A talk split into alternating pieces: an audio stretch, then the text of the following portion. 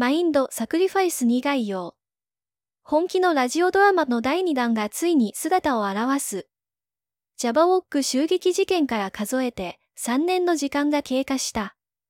3年という時間が生み出したものは家族のようなぬくもりであり、ノエルはサンダース施設長をはじめ、マイティやミレイユたちと過ごす時間に安らぎを感じていたが、それとともにいつかは終わる、という現実が迫ってくることに対して、恐怖心も芽生えていた。